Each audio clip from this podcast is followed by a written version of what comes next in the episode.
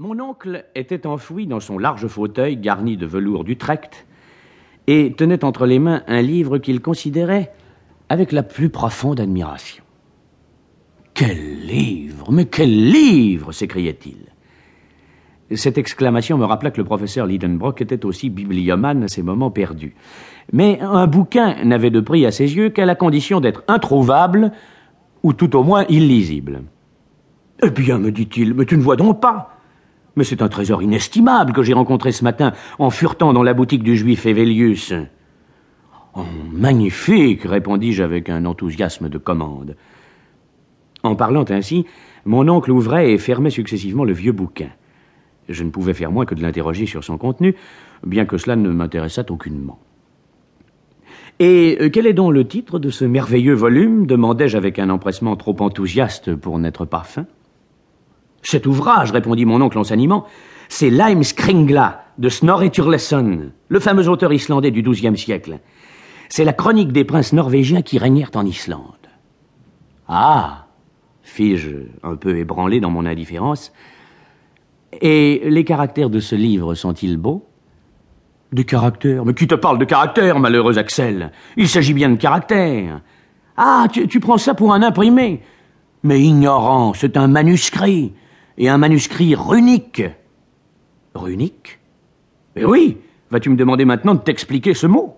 Oh, Je m'en garderai bien, répliquai-je, avec l'accent d'un homme blessé dans son amour-propre.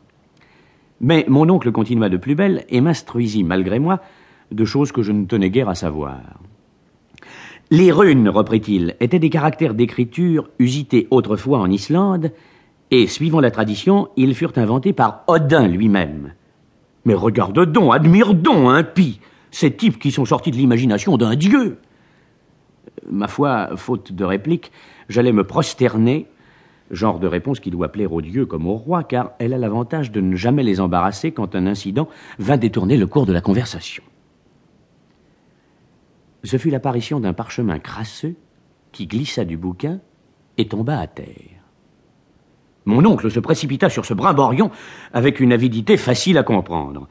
Un vieux document, enfermé peut-être depuis un temps immémorial dans un vieux livre, ne pouvait manquer d'avoir un haut prix à ses yeux. Qu'est-ce que cela s'écria-t-il. Et en même temps, il déployait soigneusement sur sa table un morceau de parchemin long de cinq pouces, large de trois, et sur lequel s'allongeaient en ligne transversale des caractères de grimoire. Le professeur considéra pendant quelques instants cette série de caractères, euh, puis il dit, en relevant ses lunettes, C'est dur unique. Ces types sont absolument identiques à ceux du manuscrit de Snorre et Turleson. Mais qu'est-ce que cela peut signifier? Comme le runique me paraissait être une invention de savant pour mystifier le pauvre monde, je ne fus pas fâché de voir que mon oncle n'y comprenait rien. Du moins, cela me sembla ainsi au mouvement de ses doigts qui commençaient à s'agiter terriblement. Ah C'est pourtant du vieil Islandais, murmurait-il entre ses dents. Et le professeur Lidenbrock devait bien s'y connaître, car il passait pour être un véritable polyglotte. Non pas qu'il parlât couramment les deux mille langues et les quatre mille idiomes employés à la surface du globe, mais enfin, il en savait sa bonne part. Il allait donc, en présence de cette difficulté, se livrer à toute l'impétuosité de son caractère, et je prévoyais une scène violente quand deux heures sonnèrent au petit cartel de la cheminée. Aussitôt, la bonne Marthe ouvrit la porte du cabinet en disant La soupe est servie. Au diable la soupe s'écria mon oncle, et celle qui l'a faite et ceux qui la mangeront. Marthe s'enfuit. Je volai sur ses pas, et sans savoir comment, je me trouvais assis à ma place habituelle dans la salle à manger. J'attendis quelques instants. Le professeur ne vint pas. C'était la première fois, à ma connaissance, qu'il manquait à la solennité du dîner. Et quel dîner, cependant Une soupe au persil, une omelette au jambon relevée d'oseille à la muscade, une longe de veau à la compote de prune, et pour dessert, des crevettes au sucre, le tout arrosé d'un joli vin de la Moselle. Voilà ce qu'un vieux papier allait coûter à mon oncle.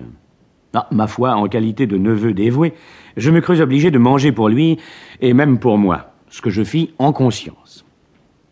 Mais je n'ai jamais vu chose pareille, disait la bonne Marthe en servant. Monsieur Lidenbrock qui n'est pas à table. Eh, c'est à ne pas le croire.